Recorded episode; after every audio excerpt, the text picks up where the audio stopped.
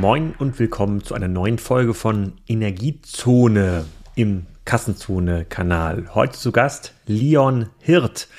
Der ist Professor für Energiewirtschaft in Berlin und der hat einen Twitter-Account, über den ich ihn gefunden habe, wo er extrem kluge Sachen über die Energiewende twittert, sehr daten- und faktenbasiert. Und er hat mir in diesem Podcast geholfen, das ganze Thema besser zu verstehen. Wir haben sehr viel über Zertifika Zertifikate gesprochen. Wir haben darüber gesprochen, wie sinnvoll es ist, dass sich jetzt jeder auf sein Hausdach eine Solaranlage baut nicht so sinnvoll, meint Leon, und er ist ein großer Verfechter der Energiewende.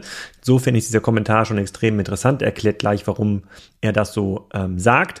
Ich bin noch ganz äh, geflasht von dem Podcast und von den letzten Tagen auf der OMR, sensationelle Konferenz in Hamburg und äh, habe da extrem viele Leute getroffen, mich sehr inspirieren lassen. Die Guided Tours, die ich dort gemacht habe zum Thema E-Commerce, haben sehr gut funktioniert, sind immer so 30 bis 40 spannende Menschen hinter mir hergelaufen und äh, wir haben uns verschiedene Stände angeguckt, bei dem es was zu Gewinn gab. Hauptpreis war unter anderem ein iPhone am Vodafone Stand und natürlich der Husqvarna Aspire Automore. Den gab es beim Stand von äh, Densu. Da haben sich die Leute sehr gefreut, als sie den entgegennehmen konnten.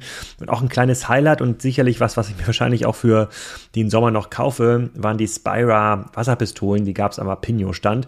Also extrem viele Eindrücke gesammelt. Ihr könnt wahrscheinlich bei LinkedIn sehr, sehr viele Reviews oder Zusammenfassungen der OMR ähm, lesen. Für digitalen Menschen sicherlich eine Pflicht. Da ist wirklich für jeden was dabei. Man kann jetzt schon anfangen, die Hotels zu buchen für nächstes Jahr. Das ist wie in jeder Stadt, in der eine große Messe stattfindet, ähm, sind die Infrastrukturen dafür eigentlich in der Regel nicht ausgelegt, dass da 50.000 Menschen hinkommen. Das geht Hannover genauso wie Stuttgart, München, Frankfurt und Berlin. Insofern, wenn man da Bock drauf hat, dann sollte man jetzt schon ein bisschen die Preise mitigieren und sich ein Hotelzimmer ähm, sichern. Ich habe unter anderem bei den Touren auch den Florian Heinemann dabei gehabt. Der hat am Anfang mal so ein bisschen was erzählt, wie sein Eindruck war ähm, von den Tagen und äh, was er auch so mitbekommt. Er hat auch sehr gutes Feedback bisher immer bekommen zu den Kassenzone Podcasts und wir wollen vielleicht die Frequenz erhöhen. Das schaffen wir aber nicht mehr so aus der hohlen Hand äh, einmal im Monat, sondern da brauchen wir dann jemanden, der uns unterstützt. Und so jemanden suchen wir. Also falls hier jemand dabei sein sollte, der diese Heinemann-Themen spannend findet, der vielleicht noch im Studium ist und der Bock hat, die Folgen so ein bisschen vorzubereiten, ein bisschen Themen zu recherchieren, ein paar Thesen zu recherchieren, ähm, Daten zusammenzutragen, ähm, der kann sich hier gerne melden. Das bezahlen wir auch also bezahlt ähm, Kassenzone. Und dann gibt es eine gute Chance, ähm, dass wir den Monthly Heinemann zu einem Bi-Weekly Heinemann ausbauen. Und dann ist ja eigentlich ganz klar, was danach passiert. Dann gibt es den Weekly Heinemann, den Daily Heinemann, das Hourly Update. Und äh, dann machen wir nur noch Instagram Reels. Ähm, apropos Instagram, das war ohnehin recht spannend. Auf der OMR wird ja im Wesentlichen um Aufmerksamkeit gebuhlt. Also sowohl die Speaker wollen, dass ganz viele Leute auf der, den Zuschauen, auf den Bühnen oder zwischen den Gängen oder auf ähm, Instagram, alle Leute, die da sind oder viele Leute, die da sind, traden Aufmerksamkeit, verkaufen eine Plattform dafür. Viele wollen selber Influencer ähm, werden. Also Aufmerksamkeit ist tatsächlich die Währung, um die es bei der OMR geht. Das betrifft allerdings nicht nur Influencer, das betrifft natürlich auch viele D2C-Marken. Die waren auch dann da. Es gab auch viele Marken, die dann einen Standort hatten, um ein bisschen an diesen digitalen Erlebnissen teilhaben zu können. Obi war da zum Beispiel, Sparkasse war da, Vodafone ist, hat das mittlerweile zu seiner Hauptkonferenz erkoren. Ähm, das ganze Amazon-Ad-Ökosystem war da mit Twitch, für die ist das auch mittlerweile die wichtigste Konferenz im deutschsprachigen Raum. Ist schon extrem spannend, was da passiert und dem kann man sich auch nicht verschließen, dem kann man kritisch gegenüberstehen, aber das ist nun mal Teil der Aufmerksamkeitsökonomie, in der wir leben. Insofern empfehle ich allen nochmal die Keynote von Philips sich anzuhören, The State of the German Internet und noch ganz viele andere Vorträge sind natürlich auf den YouTube-Kanälen schon verfügbar, ähm, von der Yellow Stage, der Blue Stage, der Red Stage, der Conference Stage. Ich selbst war auf keiner einzigen ähm, Stage, weder habe ich dort gesprochen, noch habe ich dort zugeschaut. Da war für mich gar keine Zeit, ähm, aber es war trotzdem extrem cool und es hat sich für mich ähm, gelohnt. Okay, fair enough. Ich habe das Ticket auch für lau bekommen, weil ich habe ja keine Tours gemacht. Ich hätte aber auch 400 Euro gezahlt. So viel wäre es mir auf jeden Fall wert gewesen. So, genug der OMR-Werbung. Jetzt geht's rein in die harten Thesen und Themen der Energiezone und ihr könnt lernen, warum die Solaranlage auf dem Dach nicht viel besser oder schlechter ist wie die eigene Tomatenzucht im Garten. Viel Spaß mit Leon. Leon, herzlich willkommen zum Kassenzone slash Energiezone Podcast. Heute reden wir über die Energiemärkte und ich habe dich gefunden bei Twitter, weil du sozusagen mit die klügsten Tweets absetzt rund um die Energiemärkte. Bevor ich aber irgendwas falsch erkläre und ich falsch vorstelle, stelle ich mal kurz selber vor. Was machst du eigentlich? Hallo erstmal, ich freue mich hier zu sein. Ähm, ich hab, äh, bin an der Hertie School in Berlin ähm, und unterrichte da Energiepolitik. Mache das seit sieben Jahren. Äh, wir bilden Leute aus, die nachher in der Bundesregierung, im Parlament oder auch bei NGOs äh, Politik mitgestalten wollen und wir versuchen da vernünftige Energiepolitik zu unterrichten und auch zu erforschen.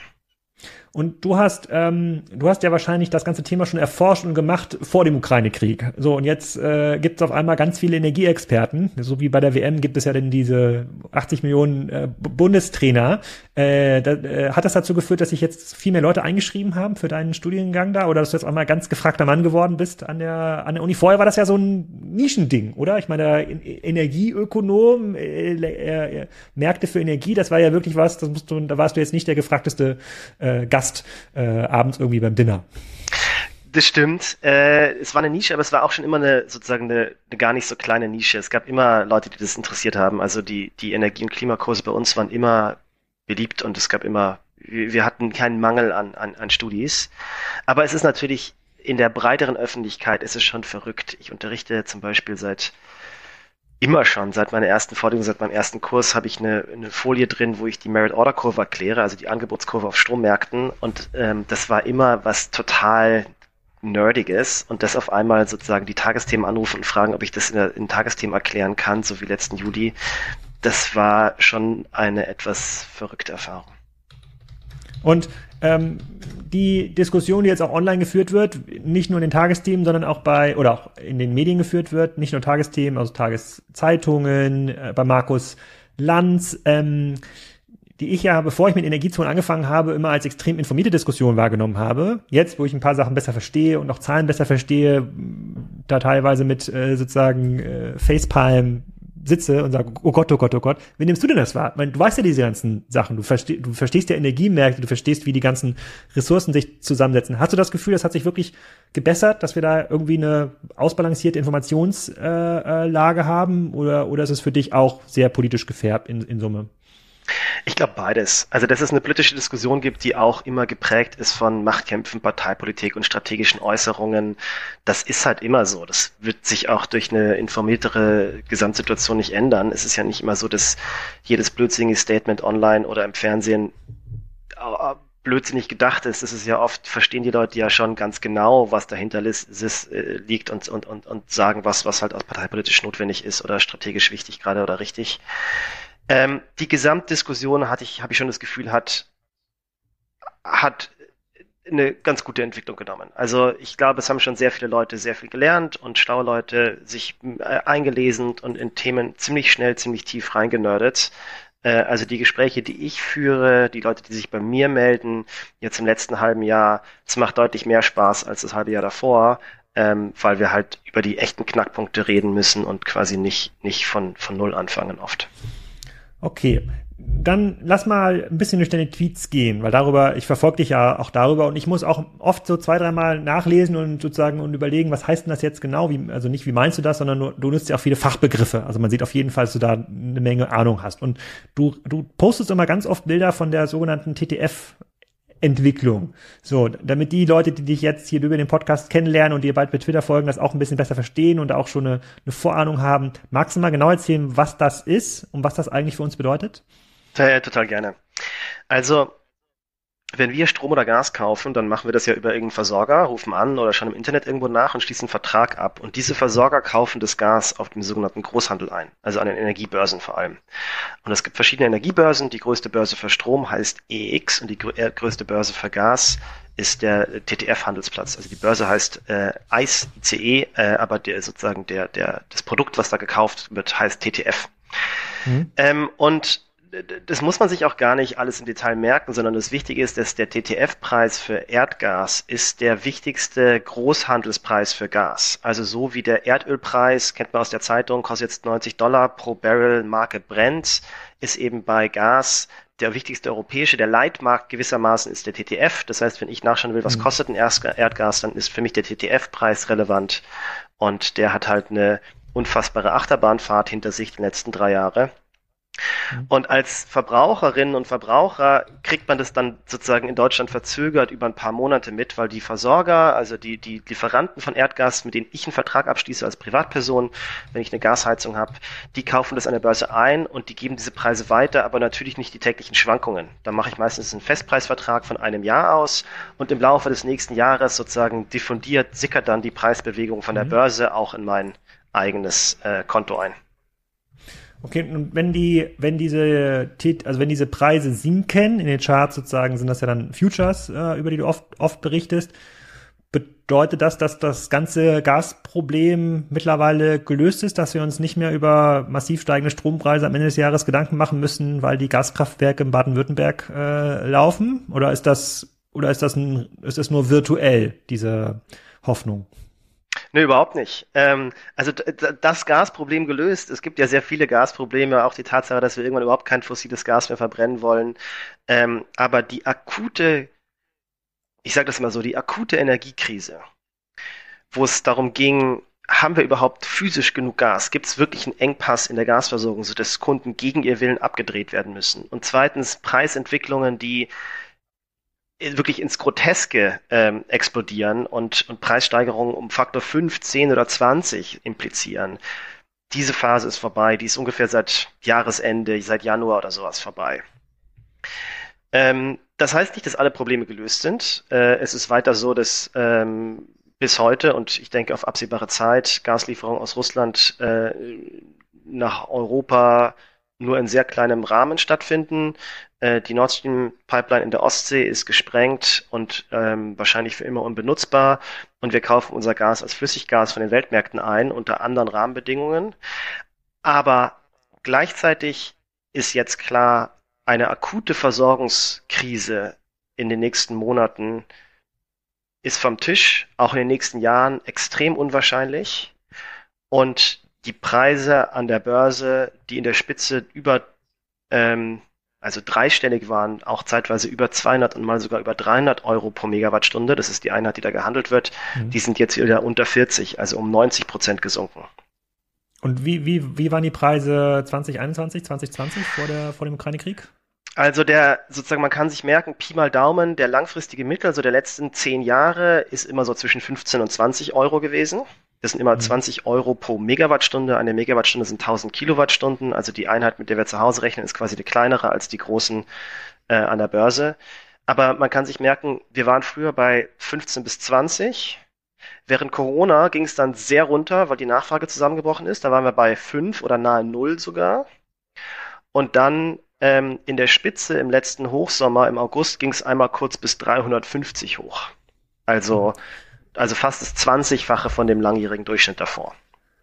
Und gibt es dort ähnlich wie in den Strompreisbörsen auch teilweise negative äh, Preise? Bei Strom habe ich jetzt verstanden, gibt es teilweise so viel Überschussstrom, dass die ähm, Anbieter bereit sind, ähm, Abnehmer zu zahlen, äh, das, das, das abzunehmen, diese, diese Überlast. Gibt es das beim Gas auch, weil jetzt irgendwie gefühlt 50 Tanker vor, vor Bremerhaven äh, warten, dass sie LNG da in die Leitung drücken können? Jein nur sehr, sehr, sehr ausnahmsweise. Also vielleicht kurz zur Einordnung. Normalerweise ist es ja so, Leute wollen Strom haben und Gas haben, weil sie damit irgendwas Sinnvolles produzieren oder machen und sind bereit dafür zu zahlen. Und die Herstellung von den Produkten kostet Geld. Das heißt, der Hersteller will auch Geld dafür haben, um das zu bekommen. Jetzt gibt es beim Strom Spezialsituationen, wo sich das paradoxerweise umdreht, wo Kraftwerke Geld zahlen, um Strom ins Netz einzuspeisen und Konsumenten Geld bekommen, wenn sie es verbrauchen. Und das liegt ähm, daran, dass man Strom nicht speichern kann und dass es kurzfristig Situationen geben kann, dass es dass sozusagen kurzfristig im Netz zu viel Strom ist und wir müssen es irgendwie loswerden und zahlen den Leuten sogar, sogar dafür Geld, wenn sie es tun. Das liegt fundamental daran, dass man Strom praktisch nicht speichern kann, nur in kleinen Volumen und nur sehr teuer. Und Gas kann man sehr viel besser speichern. Man kann Gas mhm. ähm, äh, wunderbar in sehr großen Mengen in unter Tage in so in so alten Salzkavernen und Porenspeichern einspeichern. Deswegen kann der Gaspreis nicht negativ werden, weil dann die Speicherbetreiber das Gas einfach kaufen würden und einspeichern. Normalerweise. Jetzt gab es letzten Oktober die verrückte Situation, dass die Gasspeicher, die sind, werden immer saisonal befüllt. Also man füllt die ähm, im, im, Frühling, Sommer und Herbst ein und dann ab November werden die ähm, entleert, äh, weil wir halt viel Gas zum Heizen verwenden. Das heißt, irgendwann im Herbst sind sie einmal randvoll normalerweise. Jetzt hatten wir letzten Oktober ganz volle Gasspeicher und dann einen ganz warmen Oktober, vielleicht erinnern sich noch ein paar dran. Da gab es mal zwei Wochen, die sozusagen viel, viel wärmer waren als gedacht. Normalerweise hätte man da schon geheizt. Wir haben alle versucht, nicht zu heizen. Es war noch total warm spätsommerlich und dann wurde in ganz Europa nicht geheizt und dann standen die ganzen Tanker vor den Häfen, wollten das Gas loswerden. Die Speicher waren aber voll und das war eine Zeit, als so einzelne Marktsegmente mal äh, mal extrem niedrige Preise oder sogar sogar negative Preise hatten. Aber das ist sehr sehr ungewöhnlich bei Gas. Jetzt reden wir in Deutschland ähm, sehr stark davon, dass wir komplett dekarbonisieren wollen, dass eigentlich von allen fossilen Brennstoffen ähm, weg wollen. Unter anderem ja auch Gas. Also die Anlagen, die jetzt gebaut werden, sind eigentlich temporäre ähm, Anlagen, die dann vielleicht noch 20, 30 Jahre lang äh, ähm, laufen und dann brauchen vielleicht nur noch ein paar Industrieanlagen doch Erdgas, weil sie vielleicht nicht auf Wasserstoff umstellen können, wie, wie auch immer. Ähm, ist das ein sehr, sehr deutsches Phänomen oder beobachtest du das in vielen äh, Märkten, nicht nur in Europa, sondern auch in globalen Märkten, diese, diese starke Dekarbonisierung? Also der Klimawandel ist ja ein globales Problem. An sozusagen ist es dem Klima sehr egal, wo eine Tonne CO2 emittiert wird. Und ähm, jeder, der zum Klimawandel beiträgt, ist sozusagen löst ein Problem, was wir als Menschheit insgesamt haben. Und da gibt es schon unterschiedliche Ambitionsniveaus weltweit. Und es gibt Länder, denen ist es, oder Regierungen, die da weniger ähm, ambitioniert sind und andere, die mehr sind. Es gibt da auch, finde ich, sehr gute Gründe zu. Zum Beispiel gibt es das Argument, dass wir Westler, wir Europäer und Amerikaner ja schon die letzten 200 Jahre sehr viel CO2 emittiert hatten und mit Kohle und Gas quasi unsere Wirtschaft aufgebaut haben, unseren Wohlstand ähm, geschaffen haben. Ähm, das kann man jetzt nicht erwarten von einem afrikanischen oder südasiatischen Land, was nur ein Zehntel des Bruttoinlandsprodukts pro Kopf hat, ähm, da in der gleichen Geschwindigkeit sozusagen auf diesen fossil erbauten Wohlstand zu verzichten, finde ich ein plausibles Argument. Es ist aber natürlich auch so, dass manche Länder, die ähnlich wohlhabend sind wie Europa, da deutlich weniger ambitioniert sind. Amerika gehört da schon auch dazu. Hm. Und die, äh, sozusagen eines der Argumente, was ich hier bei Energiezone kennengelernt habe, diesbezüglich ist, dass ähm, ist, dass wir jetzt quasi so am Wendepunkt sind und viele erneuerbare Energieformen teilweise deutlich günstiger sind als andere ähm, Energieformen. Jetzt ist es so, dass natürlich irgendwie Saudi-Arabien und Katar, wo ja Öl und Gas aus dem Boden kommen, äh, ähm, und wenn das dann halt direkt verwendet werden kann, viel billiger kann es eigentlich nicht äh, werden. Aber bei den meisten, in den meisten Ländern ist es nicht so. Und wenn man dort irgendwie anständige erneuerbare Energieninfrastrukturen ähm, schafft, dann ist es halt billiger als jetzt zum Beispiel ein nukleares Kraftwerk äh, zu bauen oder irgendeine Raffinerie zu bauen. Und im Let in der vorletzten Folge, ich überlege gerade, wann diese ja live geht, in der vorletzten Folge mit dem Abdergründe haben wir gelernt, dass wir noch so ungefähr fünf bis zehn Jahre ähm, von der sozusagen äh, Entwicklungsgeschwindigkeit der Elektrolyseure entfernt sind, bis es dann so billig ist, Wasserstoff, Energie aus Wasserstoff zu erzeugen, sozusagen kosten, kostenseitig in Europa, dass dann, dass man das nicht mehr mit Erdgas oder Erdöl schlagen kann. Das ist nur noch eine, das ist eine Zeit, eine Zeit, eine Zeitfrage. Ähm, und jetzt sind ja die progressiven Denker da oder die positiven Denker sagen, naja, das Problem löst sich gar nicht über Ideologie, äh, sondern das Problem löst sich wirtschaftlich. Irgendwann ist es halt für das afrikanische Land, bleiben wir mal dabei, Zehntel des Bruttoinlandsproduktes äh, oder Zehntel des pro, pro Kopf äh, äh, ähm, äh, ähm, lohnt sich es einfach nicht mehr in irgendwie in Kohle oder andere Werke zu investieren, weil die Solaranlage gekoppelt an irgendeinen smarten Elektrolyseur äh, betriebenen Speicher ist halt viel, viel billiger. So, da habe ich jetzt diese positive Sicht habe ich jetzt in fast 30 Folgen Energiezone auch ein bisschen übernommen. Wie, wie viel Ideologie ist denn dabei in diesem Statement? Ich glaube, da ist schon mehr Hoffnung dabei und Tech-Optimismus, als ich so teile. Also, vielleicht muss man die Dinge ein bisschen auseinanderziehen. Also zunächst mal ist es so, dass Wind- und Solarstrom heute an vielen Orten bereits günstiger ist als Fossil- oder Atomkraft, äh, Strom, der aus Atomkraft kommt. Und die Antwort ist ja. Also Beispiel in Europa können wir an vielen, von vielen Orten in Europa können wir heute Wind- und Solarenergie herstellen für ungefähr 40, 50, 60, 70 Euro pro Megawattstunde. Das hängt davon ab, wie viel Wind da weht, wie viel Sonne da weht, wie, wie schwierig das ist dazu, wie teuer das Land ist. Äh, also das ist nicht überall gleich günstig, aber es gibt einen Haufen Standorte von Spanien bis Finnland, ähm, wo sowas möglich ist.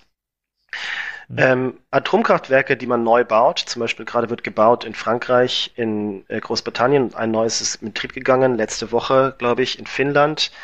Wenn man ausrechnet, was die kosten pro Megawattstunde, dann ist es so Pi mal Daumen das Doppelte. Also die Briten zahlen ihren, ihrem Atomkraftwerk, was hoffentlich in zehn Jahren in Betrieb ist oder sowas, ähm, eher um die 120 Euro pro Megawattstunde, während sie in der, in der, in der, in der Nordsee Windkraftanlagen bauen, die für 40, 50 Euro pro Megawattstunde Strom erzeugen. Jetzt gibt es da weitere Unterschiede. Dieses Atomkraftwerk läuft 24-7, auch wenn gerade Flaute ist und die Windkraft eben nicht. Ähm, das kann man natürlich alles berücksichtigen, aber es bleibt dabei, dass Wind- und Solarenergie heute an sehr vielen Orten der Welt hoch wettbewerbsfähig sind gegen fossile und, und andere Erzeuger und, äh, und oft die günstigste Art ist, äh, Strom, Strom äh, zu erzeugen. Ich glaube, das ist gut und notwendig und wenn wir das, das ist ein Riesenerfolg der, der Weltgemeinschaft äh, und Voraussetzung dafür, dass wir überhaupt über, über Net Zero und Dekarbonisierung nachdenken können. Ich glaube trotzdem nicht daran, dass das von alleine passiert. Also es ist im Moment heute auch so, dass Wind und Solar in Europa wettbewerbsfähig sind, weil wir in Europa einen CO2-Preis haben wenn du ein Kohlekraftwerk baust oder eine Gasturbine baust und damit Strom aus fossilen, äh, fossilen äh, Brennstoffen erzeugst, dann kannst du das machen. Aber für jede Tonne CO2, die du emittierst, musst du ungefähr 100 Euro zahlen. Und wenn man diese 100 Euro einpreist, dann sind Wind und Solar günstiger als, als Kohlekraftwerke. Wenn wir diese 100 Euro CO2-Preis nicht hätten und die meisten Länder der Welt haben keinen CO2-Preis, dann wäre es oft immer noch günstiger, Kohlekraftwerke zu bauen.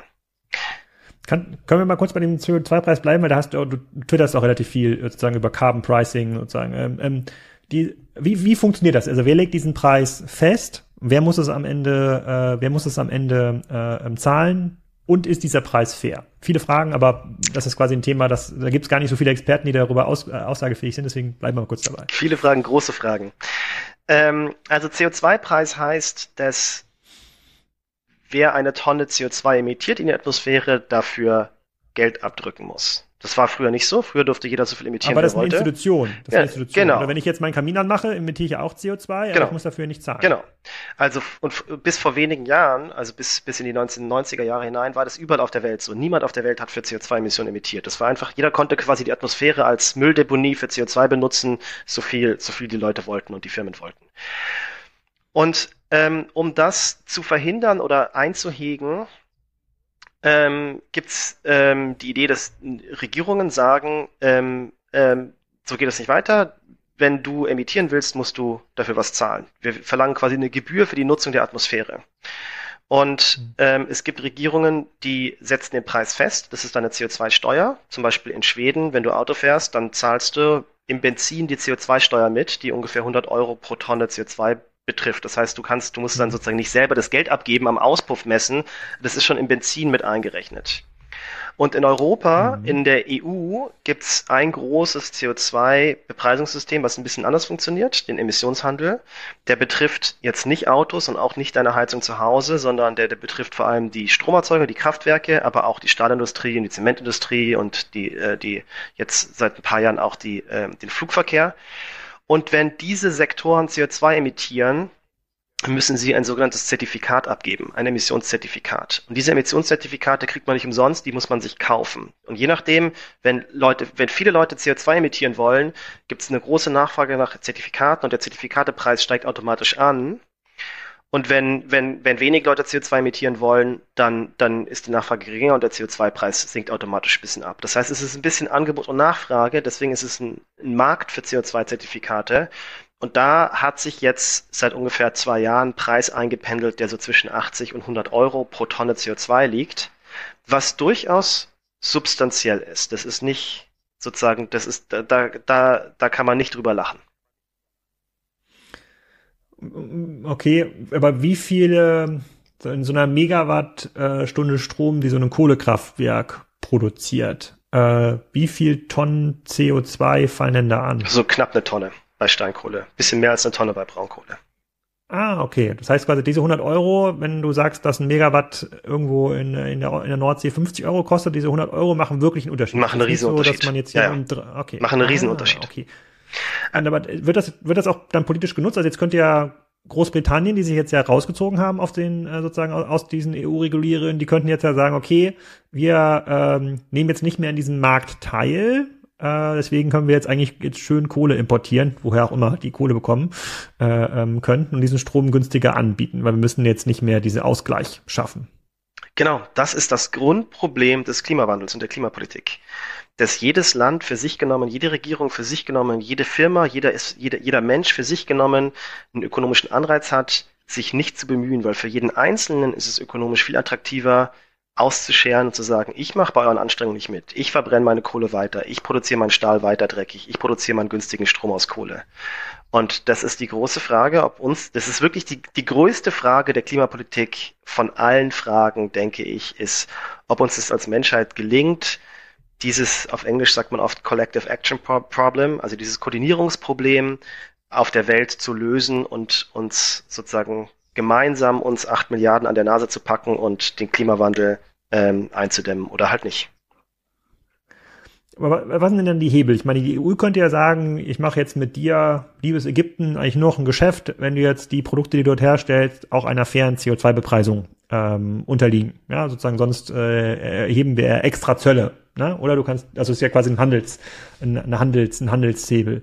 China baut im Wesentlichen ähm, Atomkraftwerke, wahrscheinlich weil der Energiebedarf einfach so schnell wächst und sie können, glaube ich, ganz gut Atomkraftwerke bauen. Aber gleichzeitig bauen sie natürlich enorm erneuerbare Energien aus. Also dieser Mehrbedarf an Solarplatten, die hier in Deutschland ja passieren, ist jetzt für den Weltmarkt offensichtlich kein Riesenproblem.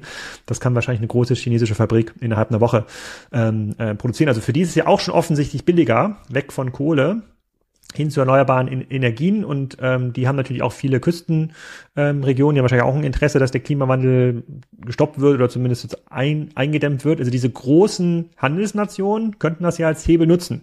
Wenn das so ist und wenn mein Statement richtig ist, beobachtest du äh, das, dass das auch passiert? Also ist es ein Hebel, der eingesetzt wird global?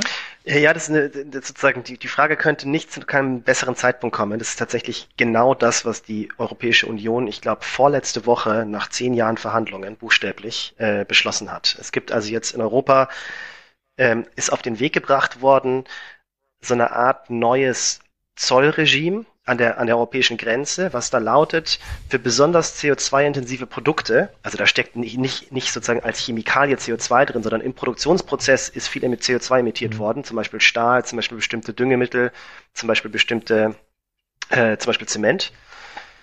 Und wenn ich die jetzt nach Europa einführe, wenn das System mal fertig ist in ein paar Jahren, dann muss ich an der Grenze ähm, einen zusätzlichen Zoll quasi bezahlen, der davon abhängt, wie viel CO2 da drin steckt. Also Beispiel, eine Tonne Stahl verursacht, wenn man das konventionell herstellt, ungefähr eine Emission von zwei Tonnen CO2 im Hochofen.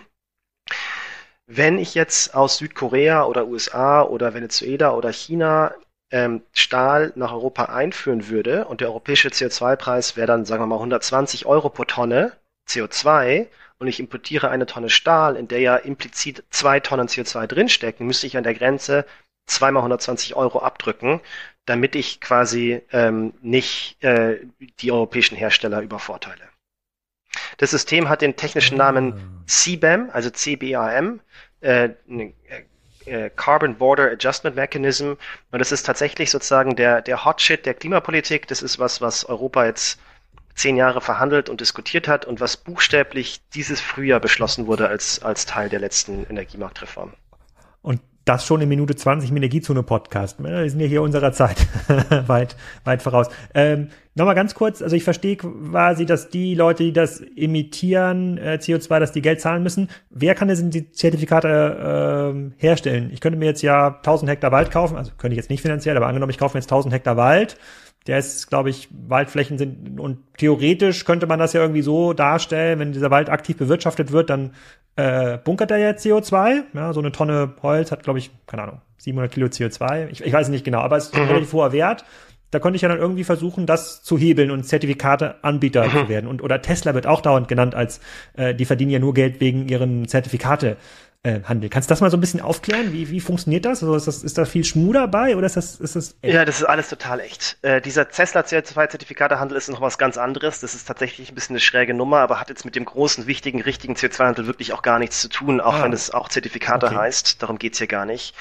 Ähm, niemand kann die Zertifikate herstellen, außer der Staat. Also du kannst sie nicht produzieren, du kannst sie nur verbrauchen und die Europäische Union, die, die Regierungen gemeinsam und die europäischen Institutionen haben festgelegt, wie viel CO2-Zertifikate jedes Jahr rausgegeben werden.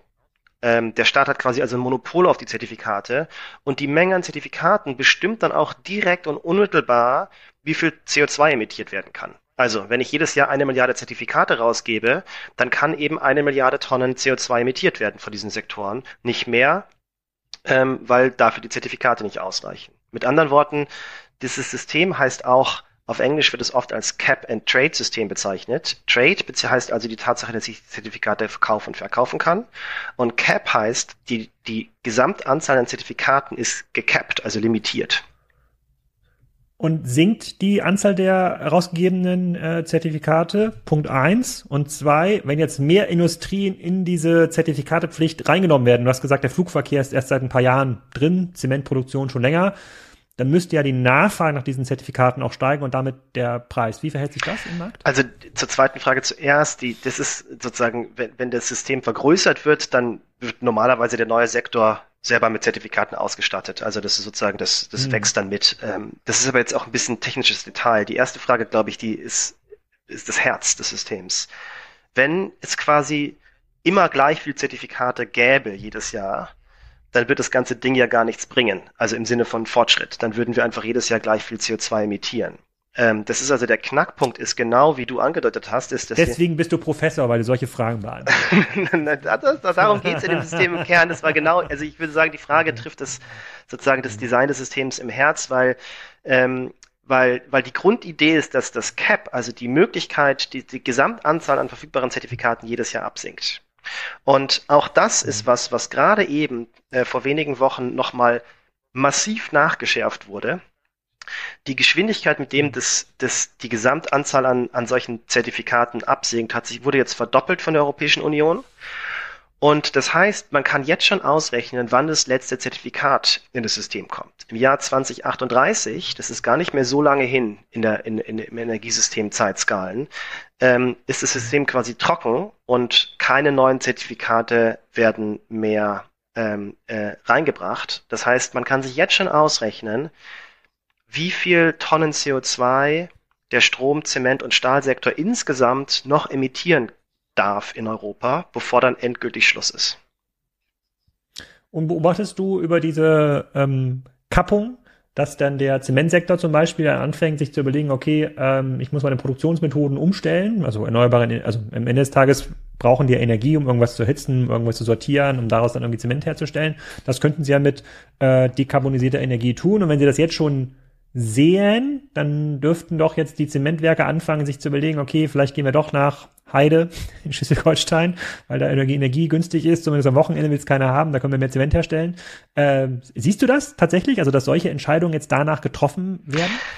Also ich glaube, man muss fairerweise sagen, den CO2-Handel gibt es seit 2005, den gibt es also schon 20 Jahre lang. Aber der war lange, lange Zeit ziemlich eine Luftnummer, weil der CO2-Preis so niedrig war. Das lag im Wesentlichen mhm. daran, dass die Leute das nicht ernst genommen haben, die, die Unternehmen, Industrie und Finanzinvestoren gesagt haben, früher oder später werden die Europäer ihre verrückten Klimaschutzideen begraben und werden verstehen, das macht, da macht die Weltmacht nicht mit und es ist viel zu teuer und haben quasi nicht geglaubt, dass es echt irgendwann knapp wird mit Zertifikaten. Das hat sich vor fünf Jahren geändert. Aber einen wirklich substanziellen CO2-Preis in der Größenordnung 80, 90, 100 Euro, den haben wir erst seit, seit zwei, drei Jahren. Und in so einer kurzen Zeit kann man nicht erwarten, dass diese langfristigen Industrien, also Zementwerke, Chemiefabriken, Stahlwerke, die, wir, die, die laufen ja jahrzehntelang und da muss man jetzt quasi den nächsten Investitionszyklus abwarten, um zu schauen, ob da was sich bewegt. Ähm, wo man auf jeden Fall sehr viel sieht, ist im Stromsektor. Also der, im, im, bei der Stromerzeugung ist es, ist es ja heute so, dass ähm, in fast allen europäischen Ländern Kohlekraft kaum noch eine Rolle spielt. Also in Großbritannien, in Deutschland, in Niederlanden, in Frankreich, überall sind Kohlekraftwerke im großen Maßstab aus dem Markt gegangen. Ähm, und das liegt primär und vor allem daran, dass sich diese Stromerzeugung nur noch in geringem Maße lohnt bei den aktuellen CO2-Preisen. Mhm. Was mich ähm, optimistisch stimmt, äh, in der produzierenden Industrie ist eine Ankündigung von ThyssenKrupp, ich glaube, das ist auch erst zwei, drei Wochen her, die angekündigt haben, dass ihr neues Stahlwerk wasserstoffbasiert sein wird, also dass die wasserstoffbasierten CO2-freien grünen Stahl produzieren wollen und ich glaube anderthalb Milliarden Euro dafür investieren wollen äh, in, in, in Deutschland. Ähm, das ist sicherlich nur nicht nur getrieben durch den CO2-Preis. Die haben ähm, an vielen Stellen viel staatliche Förderung darüber hinaus noch bekommen. Aber so eine Entscheidung ohne Emissionshandel, ohne dass es den Emissionshandel im Hintergrund gegeben hätte, der den Druck aufbaut, halte ich für undenkbar. Hm, okay, dann gehen wir mal quasi auf die Entscheidung im kleineren Maßstab. Wir hatten hier mit verschiedenen Anbietern von ähm, sozusagen von Strom schon gesprochen, Energiezone-Podcast und ähm, da kam so ein bisschen die Frage aus auf, macht es eigentlich Sinn, dass sozusagen jetzt sich jeder Haushalt so ein eigenes Kraftwerkskonzept überlegt? Solaranlage, hier vielleicht noch irgendwie, es gibt jetzt ja auch neue, neue Anbieter für Windkraft, wo sich jetzt quasi nichts außen dreht oder irgendwas groß verschattet. Da könnte man jetzt ja äh, ideale Prepperwelt. Also jeder kann ja mit, äh, es gibt jetzt alle Technologien sind verfügbar und jeder kann jetzt sozusagen sein Haus eigentlich vom Stromnetz bald abkoppeln, wenn man das wirklich möchte. Jetzt äh, sagen natürlich die Anbieter der Netze, naja, mh, hm, das ist schon ganz cool und jeder, jede Quadratmeter Solarfläche hilft. Erstmal immer schön investieren, das ist schon mal gut. Ähm, aber Langfristig ist natürlich so, noch teilweise jetzt schon in, in, vielen, in vielen Gebieten, ist das Netz, wenn das mit erneuerbaren Energien gespeist wird, zum Beispiel Nahwärmenetze, die aus Biogasanlagen dann irgendwie kommen und dann kommt noch Windkraft rein, das dann, oder in Dänemark ist es jetzt so, dass dann die großen Wasserspeicher aufgeheizt werden, ist viel effizienter, als wenn jeder zu Hause nochmal zehn Quadratmeter Solarplatte und einen Wechselrichter und eine Batterie äh, dahinstellt. Sozusagen. Das ist so ein bisschen klein versus groß. Wie, so, die, in der Situation bin ich auch. Ich habe jetzt hier noch ausreichend Dachfläche, da konnte ich jetzt noch Dutzende Quadratmeter Solaranlage hinbauen, habe da irgendwas, um was mich kümmern muss im Keller, sowieso keine Lust zu. Äh, ich werde es ja konsumieren, ich will jetzt hier nicht Energieproduzent ähm, werden, bekommen nach vorne auch nichts dafür, wenn ich es irgendwie einspeise. Ähm, wie, wie guckst du da drauf? Wie, wie, hast, wie ist denn dein Hausdach ausgestattet? Also ich wohne in einer Mietwohnung in Berlin. Äh, da ist, ich habe ich hab nicht mein Hausdach. Ähm, ich werde jetzt ein paar Sachen sagen, wo ich jetzt schon ahnen werde, dass es nachher, dass ich nachher auf Twitter auf den Kopf kriegen würde, weil das ist jetzt sozusagen nicht, nicht der, nicht der, ähm, nicht der Talk, den die Leute so hören wollen. Ich habe da eine ziemlich klare Meinung äh, zu vielen von den Fragen und die sind total wichtig. Ähm, ich glaube, dass du jetzt zu Hause Strom erzeugst, ist genauso gut, sinnvoll oder sinnlos, wie wenn du zu Hause Tomaten anbaust. Ähm, nichts gegen Tomaten. Oh, das ist eine, das ist eine, das ist eine ich, schöne Parallele. Das ist nicht mehr, ich, mehr Tomaten. Ich, ich habe auch einen kleinen Garten und baue da Tomaten an. Also dieses Jahr habe ich es wieder verpasst oder will noch Kartoffeln einpflanzen mhm. oder habe da einen, einen Salbeistrauch und sowas. Und ich mache das sozusagen das als Hobby und weil es mir Freude macht. Und das ist ja fein. Und, und jeder, jeder, also das ist, ist ja schön. Und wenn Leute eine Freude dran haben, ähm, ähm, selber sozusagen Energie zu produzieren, dann, dann ist es, gibt es überhaupt nichts dagegen einzuwenden. Aber darüber hinaus hat es aus meiner Sicht keinen substanziellen, sozusagen gesellschaftlichen Mehrwert. Es macht im Stromsektor und in der Welt als Ganzes in der Regel nicht so arg viel Sinn, kleine Subsysteme zu optimieren, wenn es viel günstiger, effizienter ähm, und wohlstandsschaffender ist, ein großes System zu optimieren. Also, äh, mal ganz konkret, wenn ich zum Beispiel eine Batterie im Keller und eine Solaranlage auf dem Dach habe und speise dann jetzt mittags die Sonne scheint, fülle meine Batterie auf, ähm, um dann ähm, heute Abend selber ähm, Strom für mich zu verbrauchen, kann das total sinnlos sein oder sogar äh, die falsche Antwort, wenn gleichzeitig mittags zum Beispiel der Strombedarf irgendwo anders in Deutschland sehr hoch ist und im Winter, äh, im, am, am Abend, wenn ich meine Batterie wieder mache, eigentlich ganz viel Wind weht, weil gerade eine Sturmfront über die Nordsee zieht, dann wäre es viel sinnvoller, ich speise den Strom mittags ein und nehme den Strom abends wieder aus dem Netz. Ähm, und diese Entscheidungen, was gerade die sinnvolle äh, Einsatz von Anlagen ist, also soll ich einspeisen, soll ich ausspeisen, soll ich speichern oder sowas, das ist am besten koordiniert über Märkte und Preissignale und nicht dadurch, dass ich mir selber sozusagen meine eine heile, heile kleine Welt baue. Es gibt tatsächlich, glaube ich, nur sozusagen neben der intrinsischen Freude und, und sozusagen dem Tomaten, Tomatengefühl in der, in der eigenen Stromerzeugung nur ein, ich sage jetzt mal, rationales Argument, das zu machen. Und das ist, wenn ich tatsächlich Sorge habe, dass es zum Zusammenbruch des Stromsystems kommt. Also wenn ich sozusagen Vorsorge treffen will für irgendwelche Katastrophenfälle, dann macht es Sinn, dass ich mir Dosen Tomaten im Keller stelle und eine Batterie im Keller stelle, als, als, als Sicherheit für den Fall, für den Tag X sozusagen. Also tatsächlich Prepper. Ähm, ich glaube nicht, dass Prepping so arg viel Sinn macht. So, wenn die Gesellschaft da draußen zusammenbricht, dann hilft mir meine Batterie, meine Dosentomaten herzlich wenig. Ähm, ich würde das nicht ja, tun. Vielleicht noch zwei, drei Tage. Äh, vielleicht zwei, drei Tage, aber das ist dann auch schon wurscht. Ähm, aber, aber diese Idee von dezentralem Eigenverbrauch und was dann an weiteren Ideen daraus folgte, Energiecommunities und, und Kiezstrom und Mieterstrom, ich halte davon alles nicht so arg viel wie ich denke, man sollte über das Energiesystem nachdenken. Ich denke, jeder Quadratmeter Solarzellen sind gut. Jede Batterie, die in diesem System ist, hat potenziell großen Nutzen aber man muss es im großen System denken. Und damit es funktionieren kann, müssen diese Anlagen wissen, was im System los ist. Und die Information, was im System los ist, das sind ja Millionen, wenn nicht Milliarden von Verbrauchern im europäischen Netz und viele hundert Millionen von Erzeugern. Und die müssen irgendwie koordiniert werden. Und die einzige Möglichkeit, wie das denkbar ist, ist über Preissignale. Das heißt, wenn ich zu Hause ein Kraftwerk habe, sollte das laufen und Strom einspeisen, wenn der Strompreis quasi hoch ist, der, der lokale Strompreis und sollte nicht einspeisen, wenn er gerade niedrig ist. Und genauso sollten auch Batterien betrieben werden. Also das, was jetzt ein Endpal und Co., die ja stark bewertet sind, verkaufen, ist sozusagen in deiner Analogie, ist eigentlich sozusagen der, das, der Gewächshausverkäufer äh, vor sozusagen 10, 15, äh, 10, 15 Jahren.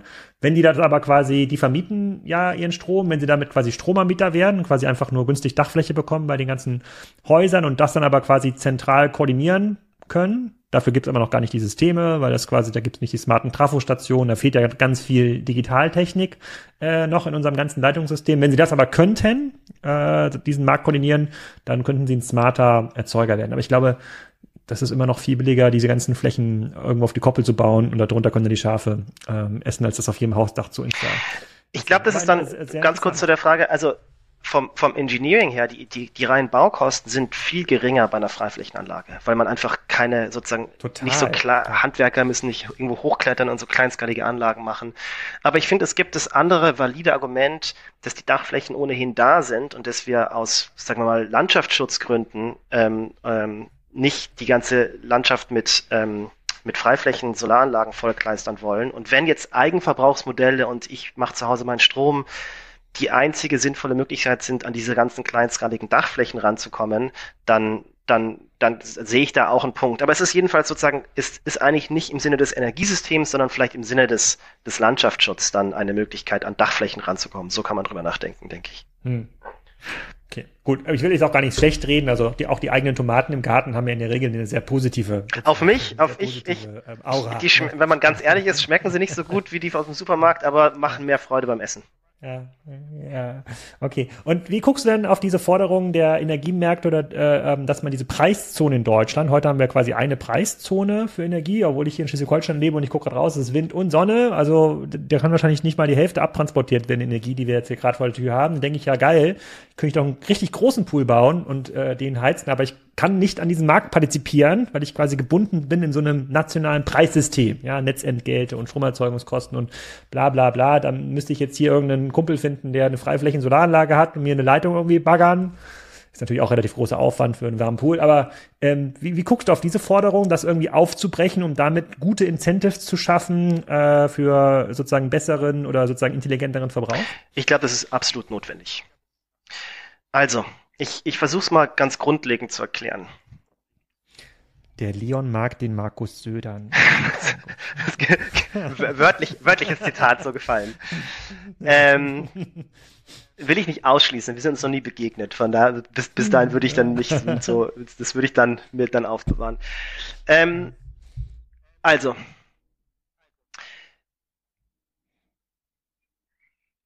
Im Moment ist es so, dass in ganz Deutschland der Strom an der Börse gleich viel kostet. Egal wo ich bin. Und das war früher, vor 10, 15 Jahren, einigermaßen wirklichkeitsgetreu, weil es so viele Netze gab dass, und die Kraftwerke so im Land verteilt waren, dass quasi immer genug Strom überall transportiert werden konnte. Dass also der Markt die physikalische Realität einigermaßen akkurat abgebildet hat. Und das ist heute nicht mehr so. Heute ist es so, es wurden sehr viele erneuerbare Anlagen in Ostdeutschland und Norddeutschland gebaut. Wir importieren immer mehr Strom aus Skandinavien, wo es viel Wind- und Wasserkraft gibt. Und wir exportieren immer mehr nach Italien und Frankreich. Und der Netzausbau der großen Hochspannungsübertragungsnetze, der konnte da nicht mit Schritt halten. Das ist ein Problem für sich, wir müssen ihn unbedingt beschleunigen, aber das ist nun mal eine Realität und es wird sich die nächsten 15, 20 Jahre auch nicht grundlegend ändern. Wir haben gemessen an, den, an der Kraftwerksstruktur nicht ausreichend Netze, um zu allen Zeitpunkten den Strom von den Erzeugern zu den Verbrauchern zu transportieren, in dem Maße, wie wir es gern würden. Und diese neue Realität der Physik müssen wir unbedingt auch im Markt abbilden. Und das heißt, wir müssen die deutsche Geburtszone teilen in, in mehrere Stücke, sodass in den Zeitpunkten, wo das Netz nicht voll ausgelastet ist, der Strompreis weiterhin einheitlich ist. Aber jetzt zum Beispiel, ich nehme an, du hast recht, es ist viel Wind und Sonne in, in Schleswig-Holstein. Wenn jetzt Schleswig-Holstein seine eigene Geburtszone wäre, dann würde sich für uns gar nicht viel ändern. Aber in Schleswig-Holstein wäre der, wäre der Strom sehr günstig, vielleicht sogar umsonst.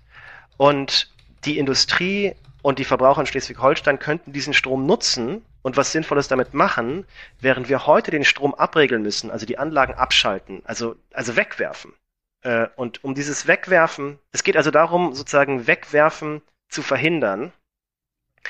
Und der einzige, da bin ich inzwischen überzeugt, der, der einzige strukturell langfristig erfolgsversprechende Weg dahin ist, ähm, ähm, die deutsche Geburtszone äh, zu teilen.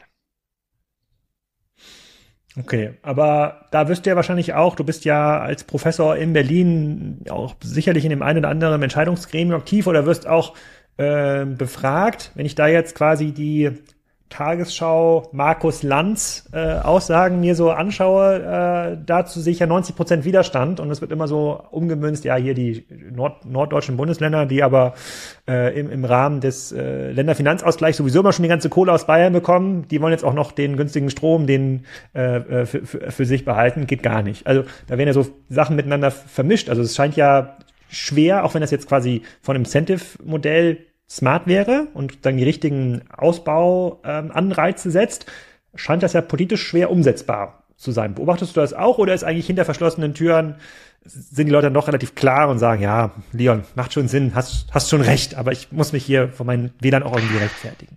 Also, vielleicht zu deinem Eingangsstatement. Also, ich bin ja in keinen Entscheidungsgremien irgendwie involviert. Meine Rolle ist ja nicht und mein Mandat ist ja nicht, irgendwelche Entscheidungen zu treffen. Ich kann als Wissenschaftler sozusagen versuchen einigermaßen klar zu artikulieren, was sozusagen die Ökonomie sagt und was die Wissenschaft sagt. Ähm, und da gibt's einfach keine substanzielle Zweifel, ähm, dass es in der Situation, in der Deutschland jetzt ist, äh, wo die, die Netze, der Netzausbau ähm, so ist, wie er ist, ähm, dass es sinnvoll ist, den Märkten, die Märkten der Realität anzupassen und uns ehrlich zu machen und mhm. nicht so zu tun, als gäb's unendlich viele Netze, sondern den Strom, wenn der in einer Region zu einem Zeitpunkt im Überfluss vorhanden ist, also jetzt zum Beispiel in Schleswig-Holstein von mir aus, dann den auch ähm, die Nutzung dieses Stroms auch möglich zu machen. Und das heutige System macht es eben unmöglich, den Strom zu nutzen. Und es ist irgendwie bitter, sich vorzustellen, dass die, die Zukunftsindustrien, die sich vielleicht ansiedeln könnten, äh, in Deutschland, die es nicht tun, weiß ich nicht, energieintensive Batterieproduktion oder Chipproduktion oder was auch immer, grüner Wasserstoff, grüner Stahl, dass die dann nach Schweden gehen oder, oder ganz woanders hin nach Spanien oder in die USA, weil wir denen nicht den günstigen Strom liefern, sondern ihn lieber wegschmeißen.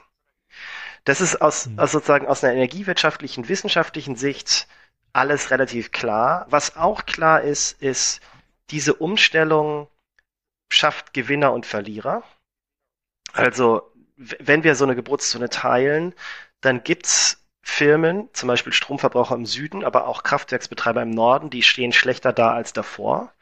Und mein ähm, ordnungspolitischer Kompass sagt mir, wenn wir als Regierung sozusagen die Spielregeln ändern, dann sollten wir die Akteure, die darunter leiden, ähm, ein Stück weit kompensieren, weil, weil das ist sozusagen Gesetze, das ist die Regulatorik, die sich geändert hat und die haben Investitionsschutz und Vertrauensschutz verdient.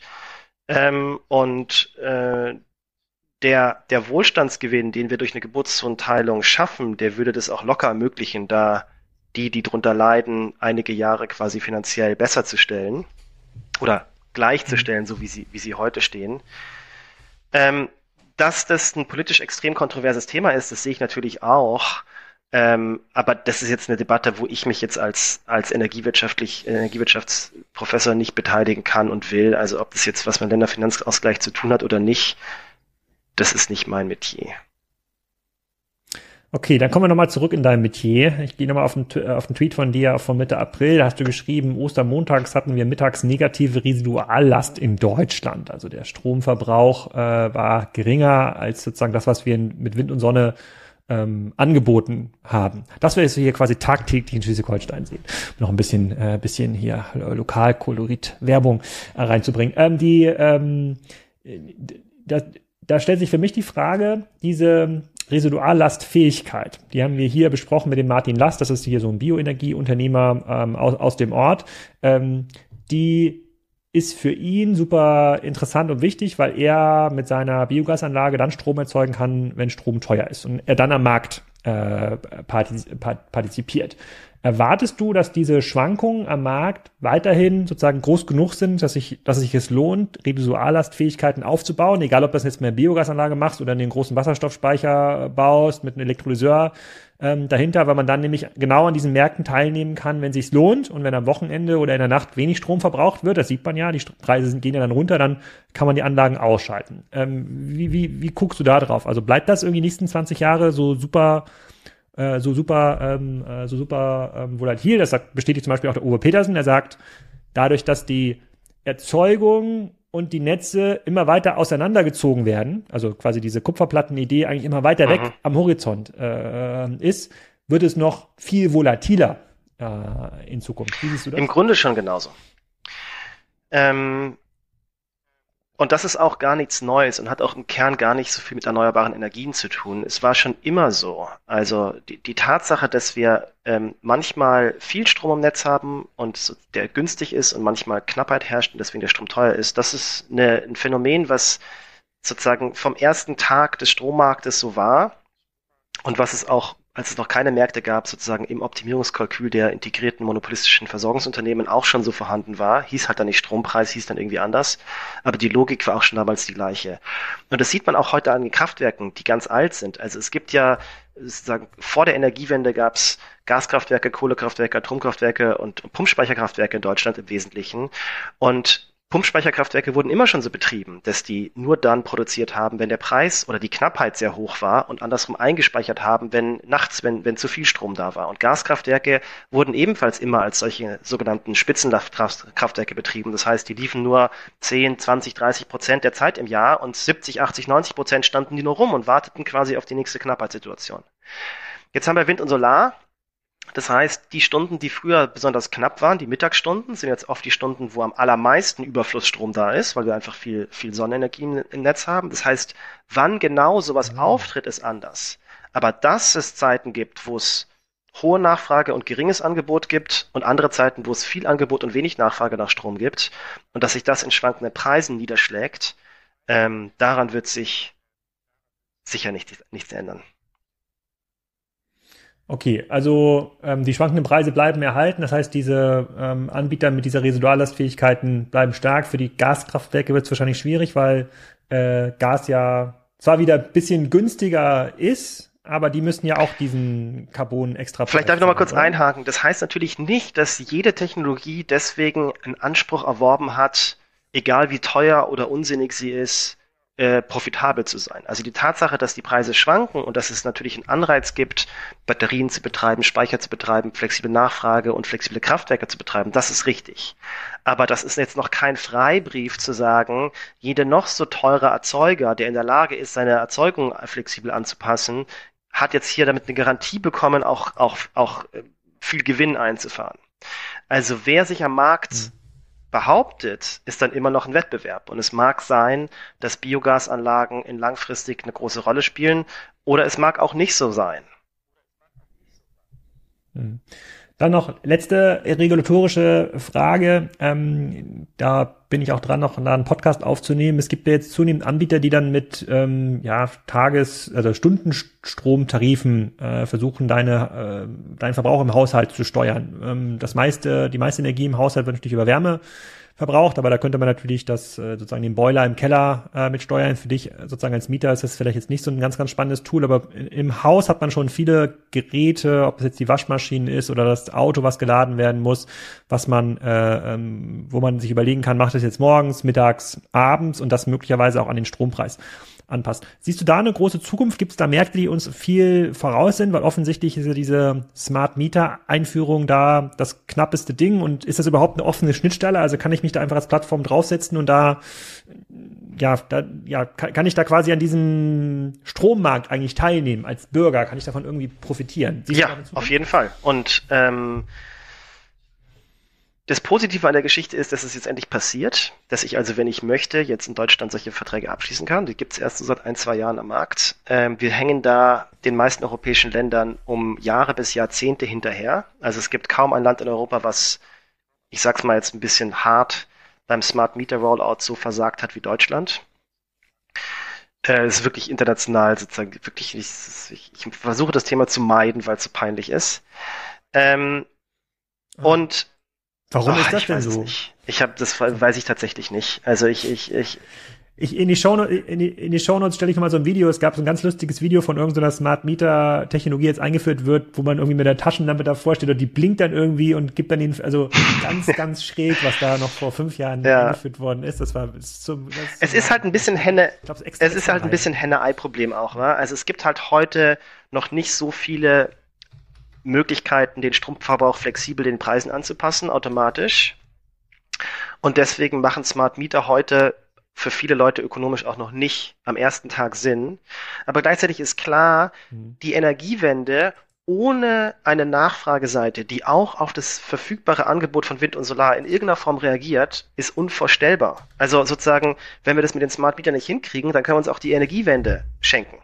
Das heißt, aus meiner Sicht ist da so sehr kurzfristig gedacht worden bei vielen Akteuren, anstatt vom Ende her zu denken, zu sagen, wir müssen dahin. Es geht gar nicht anders. Sonst, sonst, sonst packen wir ein. Und wenn wir dahin müssen, dann können wir auch heute anfangen mit der Entwicklung von Technologie und Geschäftsmodellen.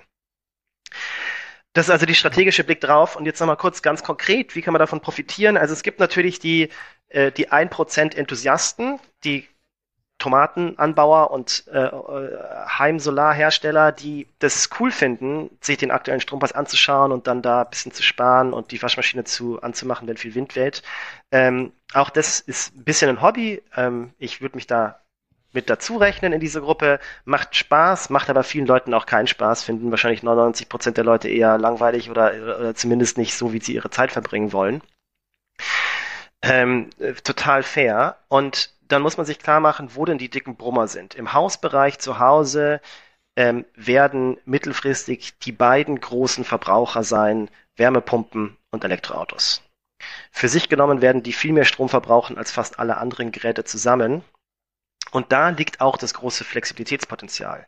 Weil dem Elektroauto ist es ja herzlich egal, ob das zwischen 19 und 20 Uhr geladen wird oder zwischen 3 und 4 Uhr morgens, wenn ich, wenn das Auto halt weiß, dass ich morgens um, um, um 7 damit zur Arbeit fahre oder die Kinder zur Kita bringe. Ähm, und wenn ich jetzt einen schlauen Lade Ladealgorithmus habe im Auto oder in der Wallbox oder im Handy und dieser Ladealgorithmus weiß ungefähr, wie die Batterie geladen ist und wie sie sein muss und kennt die Strompreise, dann kann der das Auto dann laden, wenn viel Wind weht oder gerade sonst viel Wasserkraft importiert wird und wenn die Strompreise niedrig sind. Dafür muss der aber mhm. diese Information haben und das geht nur mit sogenannten Zeitvariablen oder dynamischen Tarifen, genau die, die du besprochen hast. Und darüber hinaus sollte dieser, dieser Stromtarif auch noch wissen, ob die Netze gerade frei sind. Wenn also jetzt gerade der Strompreis niedrig ist, weil Sturm, aber in meiner Straße alle anderen gerade auch schon Elektroautos laden und deswegen das Verteilnetz dicht ist, dann wäre das ja ziemlich großer Schwachsinn, wenn ich mein Auto in diesem Moment lade. Das heißt, dieser Tarif muss nicht nur den Strompreis an der Börse reflektieren, sondern der muss auch die aktuelle Netzsituation inkorporieren in einen Preis. Ähm, Aber dafür bräuchte man ja smarte Trafos. Das ist ja quasi, das ist halt, es hängt also nicht nur an dem Verbraucher bei mir im Haus an der Messstelle, sondern das, da brauche ich ja quasi dann im, im, sozusagen an, die Überga an der Übergabestelle äh, sozusagen in meinen, sagen wir mal, mhm. Siedlung. Da steht in der Regel sozusagen immer ein Trafo irgendwo. Da muss das ja auch wissen. Wie ist eigentlich die Last in dem Genau. Also sozusagen idealerweise weißt du das instantan und in Echtzeit und zu jeder Sekunde. Ähm, das ist ja eigentlich auch nicht so schwierig, aber das ist heute noch nicht so. Ähm, man muss ja irgendwo anfangen. Also aus meiner Sicht wäre ein sinnvoller Einstieg zu sagen, wir machen sogenannte zeitvariable Netzentgelte. Das heißt, wenn das Netz dicht ist, zahle ich viel mhm. Netzentgelte und in den ganz vielen Stunden im Jahr, wo das Netz nicht dicht ist, zahle ich deutlich weniger oder gar keine Netzentgelte. Mhm. Und dann lohnt sich das Autoladen auch. Und dann, dann erst dann kann ich netzdienlich oder netzfreundlich überhaupt äh, äh, intelligent laden und heizen. Und du hast völlig recht. Also sozusagen in der Endausbaustufe hätten wir gern Echtzeitwissen über alle Netzelemente, jeden Trafo, jede Leitung und die Netzbetreiber wissen es heute noch nicht. Aber man kann das ja stufenweise denken. Man kann ja zum Beispiel heute wissen wir in einer, hier bei mir Wohngebiet, ähm, da ist die Spitzenlast des Jahres ist im Winterabend, also 17 bis 20 Uhr oder sowas. Und dann kann man erstmal einen Stufentarif einführen und sagen, Netzentgelte sind günstig, außer mhm. an den Wintermonaten zwischen 17 und 20 Uhr werktags und dann lade ich mein Auto halt erstmal, sag mal, semi-smart äh, und semi-netzdienlich, äh, besser als gar nichts. Und dann haben wir die Infrastruktur und die, die, die Algorithmen und die Optimierungsalgorithmen und die Geschäftsmodelle ähm, können wir entwickeln. Und dann in der nächsten Stufe lernt der Netzbetreiber dazu und kann das vielleicht ähm, sozusagen akkurater, präziser und mit kürzerem Vorlauf äh, äh, genauer differenzieren da, da hat quasi der Tomatengärtner hier äh, übersetzt der Solaranlagenbetreiber wieder einen Vorteil, das sehe ich ja bei mir. Ich habe eine, sozusagen eine smarte äh, Wallbox und auch einen smarten Wechselrichter. Da kann ich jetzt sozusagen, wenn jetzt gerade Sonne scheint und das Haus keine Energie braucht, das nimmt quasi die Reste mal Auto und den Rest ins Auto mit. sozusagen zwischen April und äh, Oktober kann ich quasi mit dem eigenen Solarstrom fahren. Danach ist natürlich vorbei. Das muss ich dann alles aus dem Netz äh, beziehen. Da muss ich jetzt nicht auf den smarten Trafo äh, warten. Hat also der Tomatengärtner noch einen Vorteil, wollte ich nochmal sagen. Ich hatte das, ich will jetzt nicht die Solaranlagenbesitzer schlecht machen. So, wir brechen gleich hier schon die Stundenmarke. Ich habe das Video gefunden, äh, realer Irrsinn, neue digitale Stromzähler, gab es bei Extra 3. Ich verlinke das äh, nochmal. Da hat so ein Stromnetz, der Stromnetz Hamburg hat dann digitale äh, Zähler eingeführt, die man mit so einer kleinen Taschenlampe anleuchten. Also wirklich, ich, ich lag lachend auf dem Boden, als ich das gesehen habe vor ein paar Jahren das erste Mal. Ich verlinke das gleich nochmal in den Show Notes. Leon, vielen Dank Danke für deine dir. Zeit.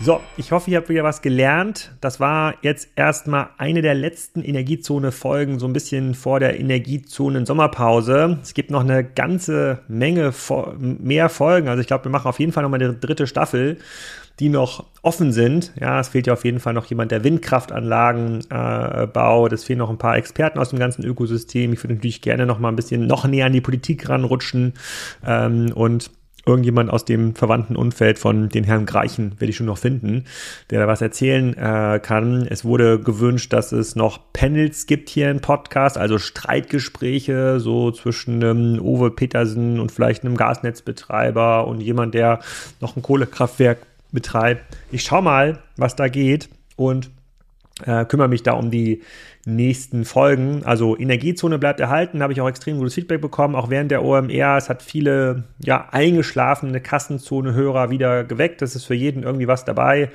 Ähm, Gesundheitszone bleibt natürlich trotzdem so ein bisschen mein ähm, Ziel, auf das ich hinarbeite und äh, bei dem wir vielleicht Ende des Jahres die ersten Folgen hören äh, ähm, können. Bis dahin werde ich aber noch viele, viele, viele Stunden zum Thema Energie produzieren können. Hoffe ich zumindest. Ein paar Anfragen an spannende Speaker sind auf jeden Fall raus und ich hoffe, nächsten paar Wochen auch Leute zu finden, die im Bereich Öl- und Gasproduktion äh, aktiv sind. Ich bin in den nächsten Wochen unter anderem in Dubai auf einer der wichtigsten Messen in Dubai auf der Seamless ähm, da sind ein paar von diesen Unternehmen auch ähm, vor Ort. Vielleicht kann ich ja jemand überzeugen, äh, bei Energiezone ähm, aufzutreten. Die nächste Folge, die am Donnerstag kommt, ist tatsächlich mit einem Unternehmer, der extrem erfolgreich geworden ist in Dubai und Riyadh in Saudi-Arabien. Extrem coole ähm, Geschichte. Ronny Fröhlich, der ein Deutscher, der hat Golden Cent gegründet. Das ist so das Flaconi dieser ähm, Region, der führende Parfüm- und Dufthändler.